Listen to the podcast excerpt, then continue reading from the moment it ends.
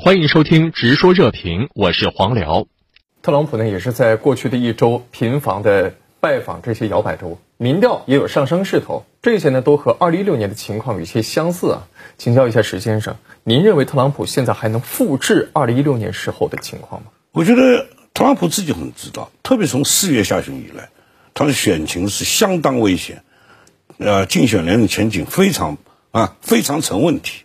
那但特朗普呢，啊。他有一个很很直接的，也许正确的战略。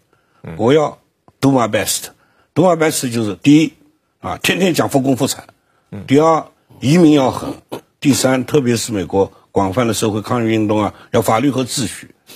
天天去讲，那当然啊，到摇摆日讲能起作用。拜登其实没什么多多少货色，拜登的资本就特朗普很糟糕。因为特朗普太会表现他自己，啊，也就是太会表现他自己很糟糕。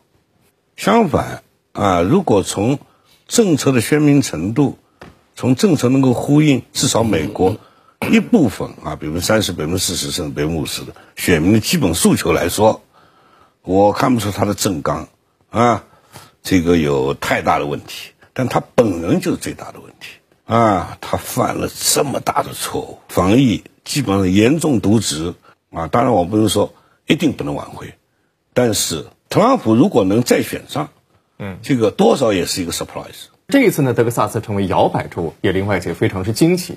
请教一下薛先生啊，为什么会出现这样的情况？德州呢，现在呢，这个红色，也就是共和党的这个底色，在慢慢的在淡化，嗯，这个蓝色的底子开始一点一点露出来了。它是美国的新的阳光州，有大量的移民，也就是说。这个净移民增长最快的全国的这个郡县当中，十个里面前十名里面有六个是德州。那么它的这个移民的这个结构上来看，你可以看呃少数族裔，包括传统的还有拉丁裔。那么亚裔呢，因为这作为一个阳光州，这个新兴产业的这个兴起，所以亚裔移民的这个德州的也越来越多。嗯，那么这个长期发展的趋势，就像我说，这个红色的底子是现在越来越淡。蓝色的这个这个这个这个隐隐约约的就已经开始显现了。再过十年的话，这个很有可能，德州会从一个红州变成一个蓝州。在德州几个比较有影响的家族或者是人物呢，都不支持特朗普，比如布什家族。就是你会发现，整个共和党的建制派对特朗普的支持是非常有限的。那么作为共和党的一个所谓大本营州之一的德州，几个重要的共和党的一些前政要在那里。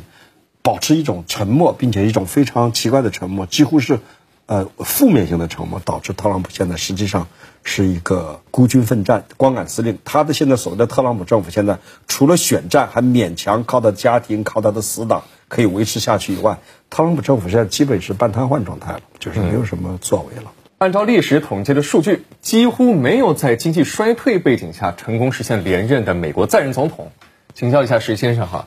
您认为特朗普能够打破这一惯例吗？美国历史上确实，啊，经济严重衰退，在任的现职总统要想连任的话，恐怕是绝无仅有的。但是呢，这次呢，我们又有一点差别，因为这次经济衰退，它是有一个至少在开始阶段人很难控制的这个新冠大流疫。任何政府，哪怕一个比特朗普谦虚的多的、相信科学多的总统。恐怕也要一段时间，至少两三个月才能变得比较能适应。无论如何，于多种原因，从五月份以来，美国的就业率一直在升，虽然升的远不如这个新冠肺炎大流疫，但一直在升。而且呢，受到经济衰退冲击的，尽管美国本身受到经济衰退空前严重，但是具体的选民，有些人可能受到冲击并不很厉害，嗯，有些人啊受到冲击非常厉害。民主党的逻辑是这样的：疫情来了，你把疫情控制的不好，所以导致经济的大滑坡，所以就是你的责任。就是说，你经济滑坡不一定是你的经济政策出了问题，而是你没有把疫情管控好，你失败的疫情政策出了问题。这样一来呢，很自然的就把这个经济问题不好就连到了特朗普的头上。而我们知道，经济不好嘛，尤其失业率比较高，这是疫情最大的问题，就是失业率比较高。即便他在业，自信心受到很大打击，因为他在业天天在家。不去上班，他总担心着自己这个，这个这个工作能够职位能够保持多久，所以失业的和在业的都有个非常负面的影响。而美国的这个历来的传统是，只要老百姓的影这个情情绪是负面的，不是正面的，不是阳光的，而是很阴暗的、很负面的、很悲观的，他都往往都会投票给什么呢？给挑战者。实际上啊，这美国的一些前政要和舆论领袖都认为，二零二零是美国自南北战争以来最危险的一次大选。《纽约时报》更报道指出啊，这次大选有可能会导致美国的内战。怎么看这种报道？现在美国社会是严重分裂，但是所造成分裂的问题实在太多了，行不成啊，发生内战必须有的问题的极为明确、极为简练的集中。但是这并不表明美国的严重分裂，而且多问题上的严重分裂，会很快就啊成为过去，不可能的。真正内战我们定义的是不但有民众的冲冲突，而这个冲突是有组织的两派政治力量的武装冲突，在同一个国家内，那是这内战的最确切的定义。而我们这次特朗普发生的十一月惊奇，最糟糕的局面是两派无组织的。但是遍及全国的群众之间武装冲突，那个可能叫内乱。有美媒爆料说，如果特朗普不能够成功连任总统，那么他会失去总统职位的这样一个庇护，面临的是秋后算账以及一系列的指控，不仅是对其个人违法行为的诉讼，还有对特朗普的公司的违法操作进行调查指控。那么许多律师啊和地方检察官呢，已经做好了诉讼的准备。最严重的法律威胁是曼哈顿的地检官。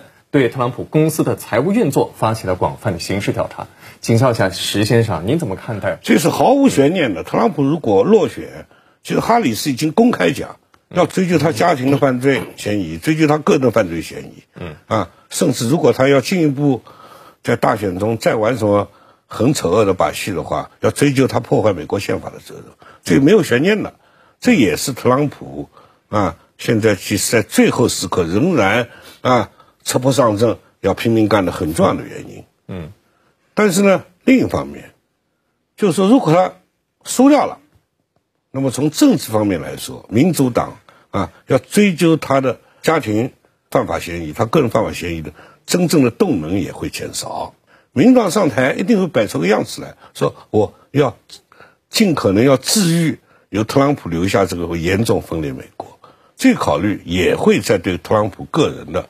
追究上面起一点缓解作用。好的今天的内容就讨论到这里，感谢您的收听，我们下期再见。